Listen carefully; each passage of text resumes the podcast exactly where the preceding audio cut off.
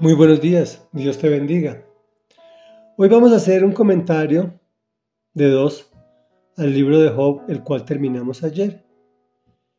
Iniciaremos unas pocas apreciaciones con respecto al libro que acabamos de terminar, porque pues tiene muchísima tela de donde cortar y hay mucho que se puede analizar, pero en las cortas lecturas que hacemos nosotros, pues en nuestro tiempo no nos alcanza.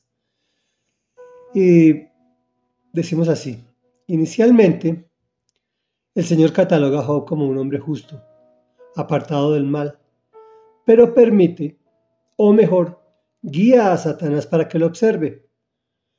Obviamente Dios sabe que, según la naturaleza maligna del enemigo, va a concebir cosas diabólicas contra Job, por lo cual le advierte que no toque su vida. Entonces lo ataca en todas sus áreas. Acaba con sus finanzas, mata a sus hijos, acaba sus cosechas, sus ganados, sus posesiones. Y como éste no reniega de Dios, le envía una enfermedad, que es una rasquiña desde la cabeza hasta los pies y permanentemente. A pesar de toda esta calamidad, Job no reniega de Dios. Y esto nos permite sacar la primera conclusión. El Señor no permite pruebas que no puedas resistir. Finalmente, golpea a Job con el desprestigio general. Sin embargo, Job dice, desnudo salí del vientre de mi madre y desnudo he de morir. Dios dio y Dios quitó. Bendito sea el nombre del Señor, lo estoy parafraseando. Y esto también nos permite la primera reflexión. Actúas con el mismo convencimiento y seguridad de que lo que tienes es porque el Señor te lo ha prestado por algún tiempo.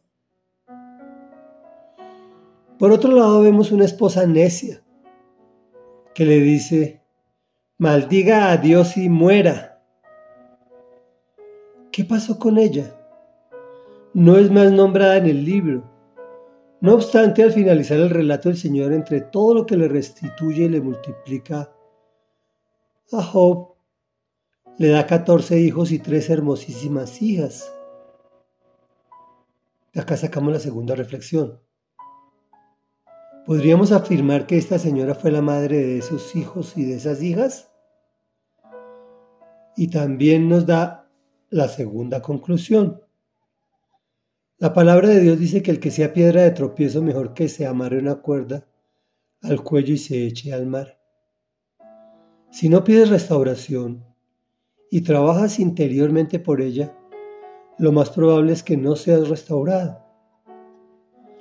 Adicionalmente a todos estos sucesos, le llegan tres amigos a consolarlo, entre comillas pero son tremendamente religiosos, por lo cual definimos religioso como una persona conocedora de la ley de Dios, pero más bien a nivel intelectual,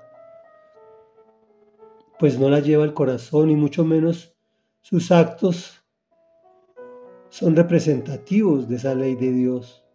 Juzga con severidad, sin comprensión y mucho menos con amor. Quien actúa así el Señor lo llama mentiroso aunque esté diciendo algunas verdades. Recordemos que la verdad es una persona que se llama Jesús de Nazaret. Y esto nos genera nuestra tercera reflexión. Pues yo creo que todos pasamos por este devastador pecado, especialmente cuando llegamos a los caminos de Dios y nos encontramos con la verdad. Algunas veces actúas religiosamente También nos permite concluir por tercera ocasión. Si no presentas con tus actos al Señor Jesús, nosotros somos embajadores de Dios, de Jesús, su Hijo y su único camino para llegar a Él. Si no lo hacemos con amor, mejor quedémonos en nuestras casas y calladitos. Oremos. Amado Padre nuestro que estás en el cielo, santo, santo, santo y maravilloso. Yo sé, Señor, que he pecado, que hemos pecado, Señor, y venimos arrepentidos ante tu presencia en el nombre poderoso de Jesús. Reconociendo que es mi culpa, pues tú nunca me pones pruebas, no nos pones pruebas que no podamos resistir. Señor, por favor, fortalécenos y danos ese convencimiento y esa seguridad que todo lo que tenemos aquí es tuyo y que tú nos has prestado para que lo disfrutemos por algún tiempo. Y tú das y tú quitas cuando así lo juzgues conveniente, Señor. Señor, no queremos ser piedra de tropiezo. No queremos presentarte, Señor, de forma despótica ni desagradable, Señor, sino queremos que nuestros actos reflejen tu amor, tu bondad, tu sabiduría y los planes que tienes de bienestar y no de calamidad, para darnos un futuro y una esperanza. Y si no vamos a actuar así, preferimos quedarnos en nuestras casas y callados. Te lo rogamos en el nombre poderoso de Jesús. Señor, tú eres grande y maravilloso. Y tú sabes que todas estas pruebas que recibió Job y que recibimos y recibiremos nosotros son para nuestro propio bien. Y lo decimos con el convencimiento de que el sufrimiento de Jesucristo también fue para nuestro propio bien. Y es en su nombre por quien hemos orado. Amén y amén.